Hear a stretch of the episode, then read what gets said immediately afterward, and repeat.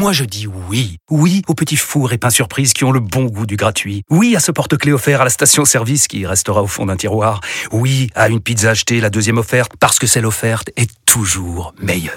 On préfère tous quand c'est gratuit. Chez Skoda, profitez de deux mois de loyer offert sur une sélection de modèles jusqu'au 31 mars. Portes ouvertes ce week-end.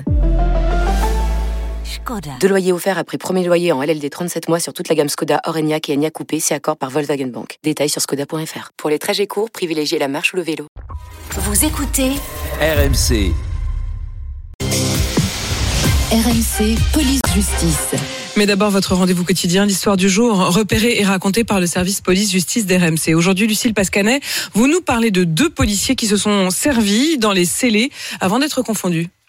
Oui, c'est une lettre écrite en détention par l'un des suspects à ses parents et interceptée par la justice qui a confirmé l'implication des deux hommes. Cet officier en poste depuis 25 ans et son collègue brigadier faisaient partie de l'équipe de nuit de la brigade des stupéfiants parisienne. Parmi leurs missions, constituer les scellés de drogue retrouvés en perquisition. Dans les sachets, le duo remplaçait discrètement la poudre de cocaïne saisie par du plâtre, de l'amidon pur ou du bicarbonate de soude. C'est le hasard d'une demande d'analyse imprévue qui avait dévoilé le poteau rose en 2020 et des déclenché une enquête confiée à l'IGPN. Au moins 5 kilos de drogue ont disparu selon le Parisien et le bilan n'est que provisoire. Trois ans après, la drogue n'a toujours pas été retrouvée. A-t-elle été revendue? Non, selon les deux policiers. Devant le juge d'instruction, ils ont fini par avouer le mois dernier. Oui, ils ont bien tenté de s'assurer une fin de vie dorée, mais écouler la drogue en tant que policier en exercice, c'était trop risqué.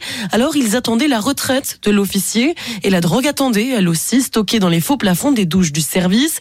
Mais finalement, rattrapés par leur conscience professionnelle, ils affirment avoir tout jeté dans les toilettes en fin d'année dernière. Aveu sincère ou rattrapage in extremis, l'IGPN a inspecté les douches de la brigade. Dans les faux plafonds, une cache a bien été aménagée, mais aucune drogue n'a été retrouvée. Le récit de Lucille Pascanet du service police-justice d'RMC.